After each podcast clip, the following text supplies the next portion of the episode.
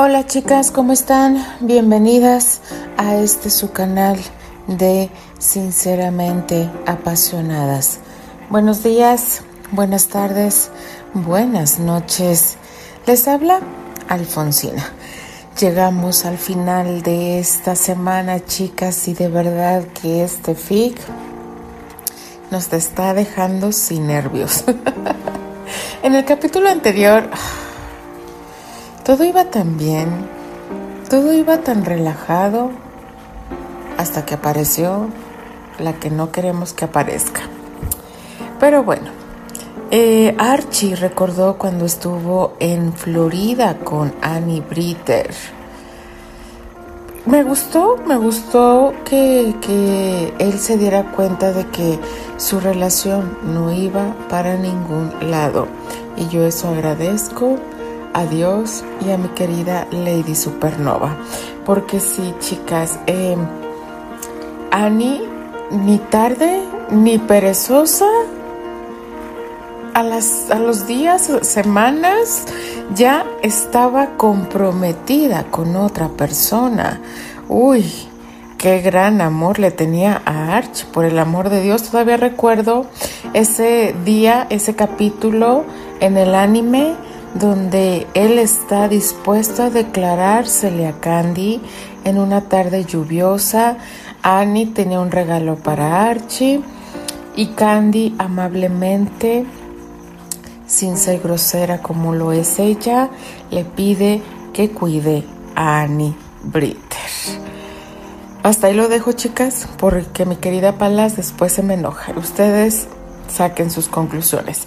Pero en este fic, mi querida Lady Supernova, me alegró el alma. Una, obviamente, por estar vivo estir. La segunda, porque mi querido Archie no se casa con la mustia. Y discúlpenme la expresión, chicas, pero eso es lo que yo veo en Annie Britter, una mustia.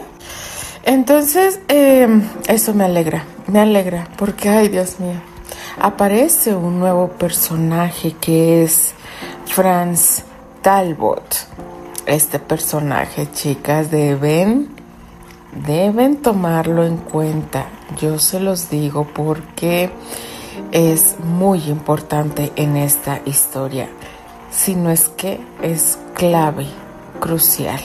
Pero bueno, chicas, eh, Vamos a ver si mi querida Patti ya reacciona de ese desmayo porque es lógico. Yo creo que a todas nos hubiera pasado lo mismo si nos si regresara esa persona a la cual amamos. Eh, pero bueno, es viernes, vamos a descubrir qué nos depara el siguiente capítulo. Así que inhalen y exhalen y comenzamos con este fic llamado Inesperado. Capítulo 3. Parte 4.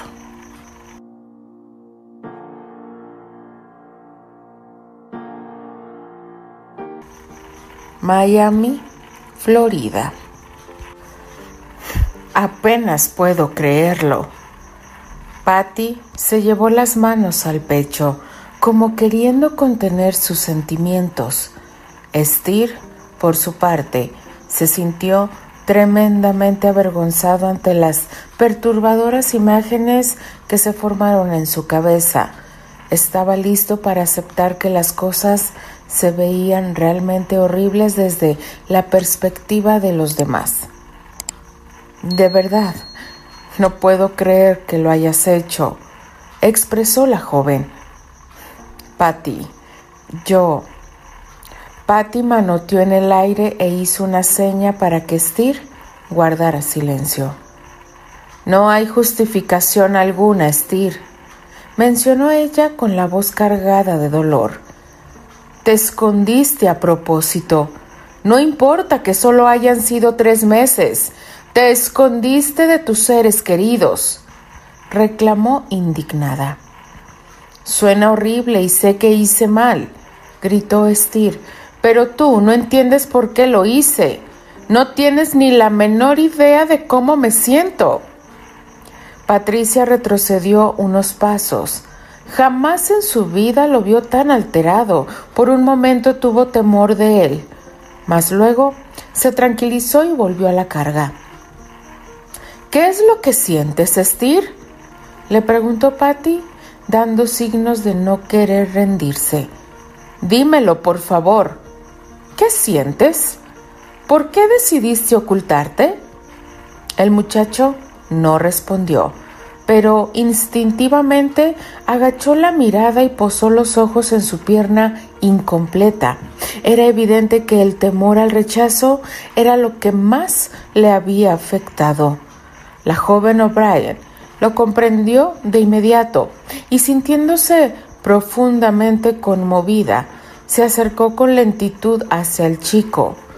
Una vez frente a él, se arrodilló y le obligó a elevar la mirada.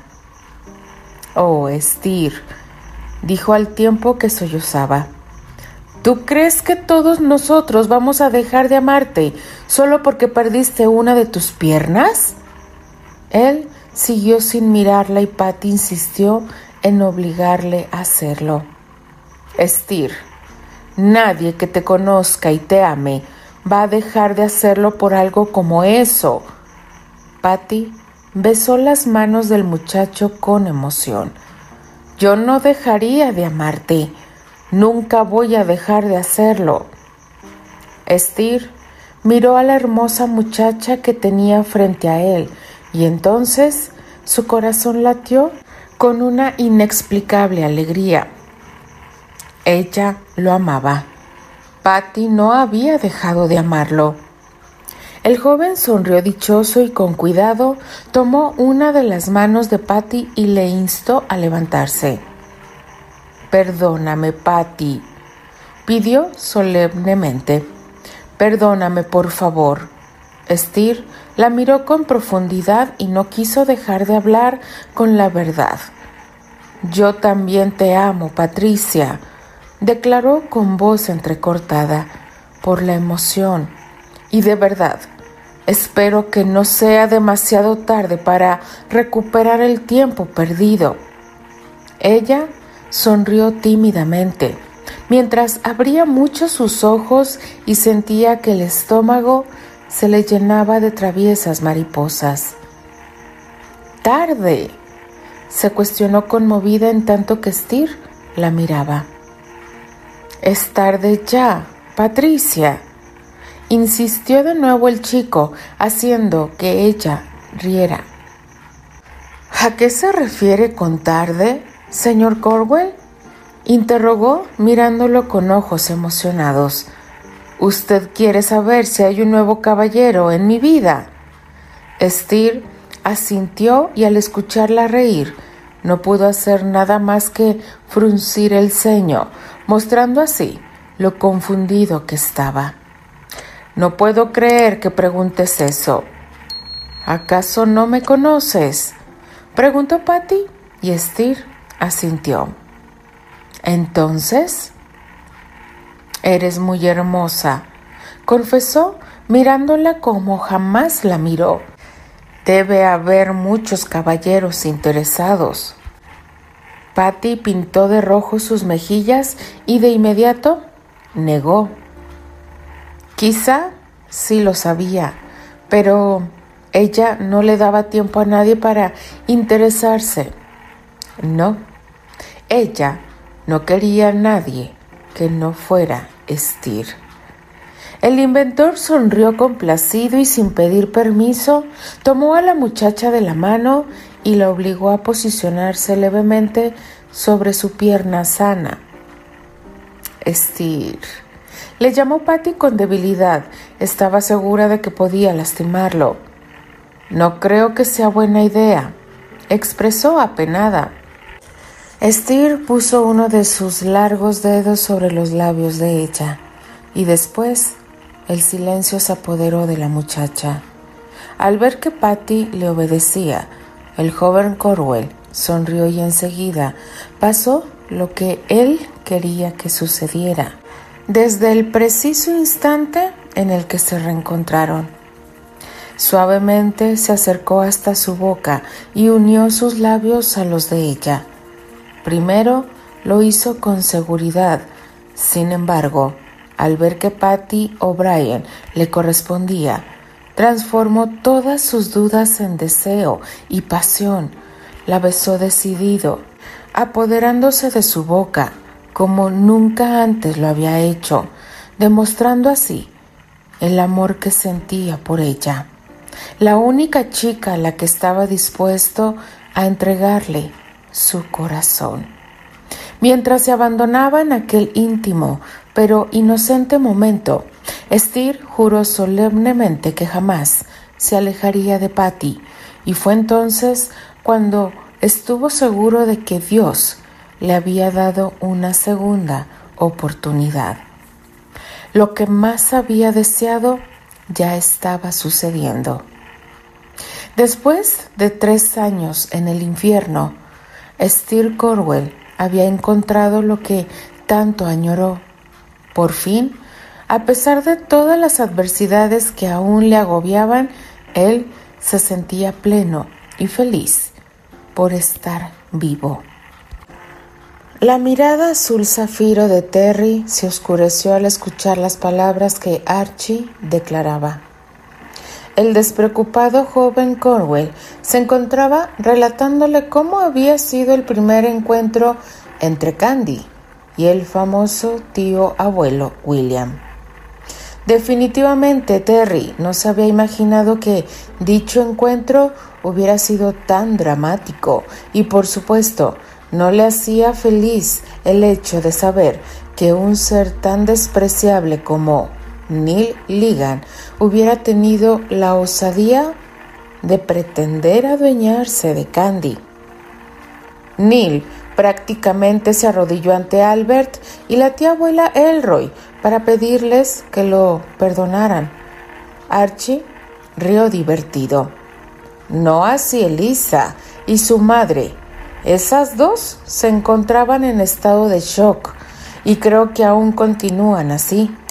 Odiaron la idea de que Albert se convirtiera en el patriarca de la familia. La voz de Archie sonaba lejana. Lo único en lo que Terry podía pensar era en lo mucho que odiaba la idea de imaginar a Candy siendo perseguida por Neil. Los recuerdos del Colegio San Pablo volvieron a su mente. Sin querer, él pudiera evitarlo. Desde aquel entonces supo que Neil estaba interesado en Candy. No importa si la perversa Elisa lo manipulaba la mayor parte del tiempo. Terry sabía que el desmedido interés de Neil tenía un trasfondo.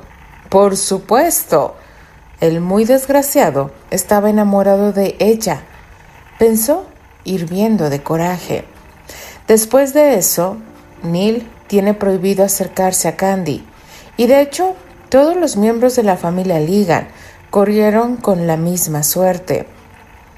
Me alegra mucho saber que Albert estuvo ahí para protegerla de ese idiota, mencionó Terry con dificultad porque sentía que tenía un enorme nudo en la garganta. Si yo hubiera sabido lo que ese maldito planeaba, me habría vuelto loco, mencionó apretando la servilleta que tenía entre las manos. Candy es demasiado valiente, expresó Archie. No se hubiera casado por miedo, de eso estoy muy seguro. Miró a Terry y tuvo que aceptar. Sinceramente, en aquellos momentos te odié. A Terry no le molestó ese comentario. Al contrario, lo aceptaba con resignación y valientemente respondió. Yo mismo me odio al pensar en todo lo que Candy sufrió. Pero ahora todo será diferente, ¿no? Cuestionó Archie. Vas a luchar por ella, afirmó con decisión. Vas a hacer lo que todos siempre hemos esperado de ti. Aquella advertencia fue como un reto que Terry de inmediato aceptó. Que no te quepa la menor duda, respondió con voz firme. ¿Es un trato? cuestionó el joven Corwell, extendiendo su mano. Sí, trato hecho. confirmó Terry, estrechando la mano de Archie. Una vez que estuvieron de acuerdo, ambos se dedicaron a comer. Terry centró su atención en el periódico del día y Archie no hizo otra cosa más que pensar en cómo estaría la situación cuando regresaran a Chicago. ¿Y cuánto te durarán las vacaciones? En agosto debo estar listo para comenzar con los ensayos. ¿Cuándo darás a conocer que tu relación con Susana Marlowe ya terminó? Preguntó Archie con urgencia. La bomba explotará mañana. Robert Hathaway se encargará de eso. Él sabe cómo tratar la prensa, expresó Terry con confianza. Le dejé una extensa carta en la que le pedí algunos favores. Terry tomó un sorbo del vaso de su limonada y Archie comentó. Alguna vez Steer y yo estuvimos en Broadway y nos topamos de frente con el señor Hathaway. Archie sonrió traviesamente y continuó. Él fue muy amable. No obstante, nosotros estábamos más interesados en la señorita Baker. Terry no se sorprendió ante aquella revelación. Steer ya le había comentado de su casi enferma afición por la bella Eleonor. Eleanor Baker. Suspiró Archie con una sonrisa que iluminaba su rostro. Es quizá la mujer más hermosa que exista en el mundo. Pero, ¿qué te digo? Tú debes conocerla. El actor asintió sin dejar ver su incomodidad. No se encontraba mentalmente preparado para aceptar tales palabras. Sí, su madre era una mujer hermosa. Pese a ello, no estaba muy seguro de querer que se lo recordara. Unos inexplicables celos comenzaron a invadirlo, mas como buen actor que era, supo cómo esconder aquel disgusto. Sí, la conozco, dijo Terry con simpleza. Debe ser muy interesante tu trabajo, admitió el chico Corwell. Sí, lo es, pero también tiene demasiados inconvenientes, admitió recordando a la prensa y las molestas fanáticas que se atrevían a traspasar la frontera de su vida privada. Amo mi trabajo. Con todo y eso, hay cosas de él que no me agradan. Archie comprendió a lo que se refería y supo que todo el glamour de Terry siempre se veía rodeado, no era algo que él disfrutara. Lo supo desde su encuentro en Nueva York, pues al salir a la calle, el joven aristócrata usaba gorra y bufanda. Aquello no le pareció normal, pues estaban en plena primavera. Y dime, Terry, ¿cuándo quieres que salgamos para Chicago? preguntó Archie, estudiando los ojos del castaño muchacho. Será un viaje muy largo y deseo que tomemos algunos descansos. Ya sabes, para hacerle las cosas más fáciles a Steer. Supongo que cuando Steer se sienta listo para irse, entonces yo lo estaré. Y exactamente así fue. Partieron a Chicago dos días después, cuando Steer y su novia arreglaron algunos detalles. La chica no dudó en aceptar la propuesta de Steer de viajar con ellos ya que ella no quería perderse por nada del mundo los mágicos reencuentros que se darían con aquel viaje. En Tennessee e Indiana, el grupo de chicos tomó un pequeño descanso. Steer insistía en no hacerlo y viajar directamente a Chicago. No obstante, Archie insistió en no prestarle atención a su hermano.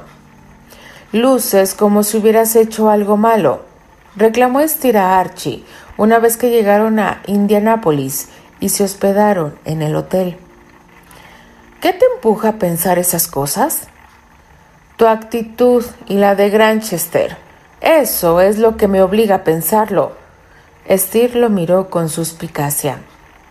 Tú luces ansioso y Terrence está tan nervioso que ha comenzado a fumar. Patty es la única que se comporta con normalidad. Chicago está prácticamente a la vuelta de la esquina, comentó Archie mirando el reloj por milésima ocasión. Los nervios afloran y eso es completamente normal. Si hay algo que debas saber, será mejor que me lo digas. Odio las sorpresas y lo sabes, advirtió el joven inventor, presintiendo que su hermano estaba ocultándole algo. Pareces un niño, le respondió Archie. Suéltalo ya, Archibald, exigió Steer. Albert llegará en cualquier momento. Lo he citado para que él y tú se reencuentren antes de llegar a Chicago. El corazón de Steer latió muy rápido al escuchar aquella revelación. El momento de enfrentarse al tío abuelo William había llegado. Ya no había marcha atrás. No sabía si alegrarse o tener miedo. Sabía que algo estaba tramando. Reclamó sutilmente Steer, ocultando su nerviosismo. Bueno, es que algún día te vas a reencontrar con él, ¿no? Pues sí. Mejor que sea ahora y junto a él prepararemos el terreno para presentarte ante la tía abuela Elroy. ¿No te parece una buena idea? Steer asintió. Luego, con más calma, escuchó. ¿Y Terry? ¿En dónde está? Esperándolo en el lobby del hotel, replicó Archie, observando la calle desde la estancia de la suite. Mientras tanto, en el lobby, el nerviosismo de Terry iba en aumento. Fumó un cigarrillo tras otro mientras esperaba. ¿Por qué razón tenía que estar tan exaltado? No lo comprendía. Albert era su amigo. Él no le impediría llevar a cabo sus planes. ¿O sí? Tomó el periódico y después de un rato terminó por sentirse verdaderamente abrumado, pues al leer las monstruosidades letras del encabezado de la sección que dedicaban al entretenimiento, supo que la bomba ya había explotado en Broadway. Eso, lejos de tranquilizarlo, lo alteró más, porque al parecer la noticia estaba algo distorsionada. Susana Marlowe cancela su compromiso matrimonial. Terry apenas podía creerlo. La nota no se parecía en nada a lo que él le entregó a Robert. Era todo lo contrario. El amarillismo que imprimieron en aquel artículo lo dejaba como si la idea del rompimiento hubiera sido toda suya. Aparecía como un completo villano, aun y cuando no era así. Cerró el periódico con molestia e intentó tranquilizarse. Lo hecho, hecho estaba, pero le molestaba de sobremanera que la loca Susana lo hubiera evidenciado de esa forma, y también se sintió decepcionado por saber que Robert no lo había protegido. ¿Por qué no había publicado la nota que él le dejó? Para Terry no había justificación. Sin embargo, ya nada podía hacer. Esperaría a Albert y luego buscaría un teléfono para llamar a la compañía teatral. Tarde o temprano ajustaría cuentas con Robert. Las cosas no se quedarían así. Después de respirar profundamente, el guapo actor dirigió su mirada a la entrada del hotel. Mientras observaba la puerta, pensó en que Albert se encontraba retrasado. Incluso comenzaba a preocuparse por él. Mas justo cuando se disponía a buscar a Archie y Steer, apareció la figura del hombre a quien aún consideraba como su mejor amigo. Albert había llegado al hotel. Por fin, el destino los había alcanzado. ¿Qué sucedería cuando se reencontraran? Eso Terry no lo sabía, pero estaba a segundos. de averiguarlo. Continuará. Pues yo estaría peor que Terry, chicas, sí. De verdad, imagínense reencontrarse con tu amigo que resulta ser el patriarca de la familia, de la persona que amas y de pilón va a ser tu suegro. no me quiero imaginar al pobre de Terry porque ahí, sí, chicas, ahí sintió el verdadero miedo.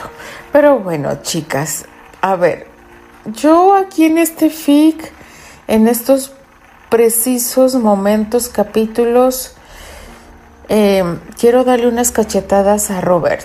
Robert siempre ha sido una persona que a mí siempre me ha caído porque es una persona que ayudó a Terry, que lo destacó, que lo ayudó a, a ser el mejor actor de Broadway. Pero aquí, chicas, aquí en estos momentos no es nada justo con Terry, sobre todo porque él dejó instrucciones precisas de lo que se tenía que hacer. Y Robert no lo hizo con tal de que Susana saliera bien librada. Y de verdad yo espero que eh, llegue el punto en que Robert se dé cuenta de lo que es realmente Susana. Porque aquí Robert y su esposa la protegen mucho. Pero bueno, eso más adelante lo vamos a ver.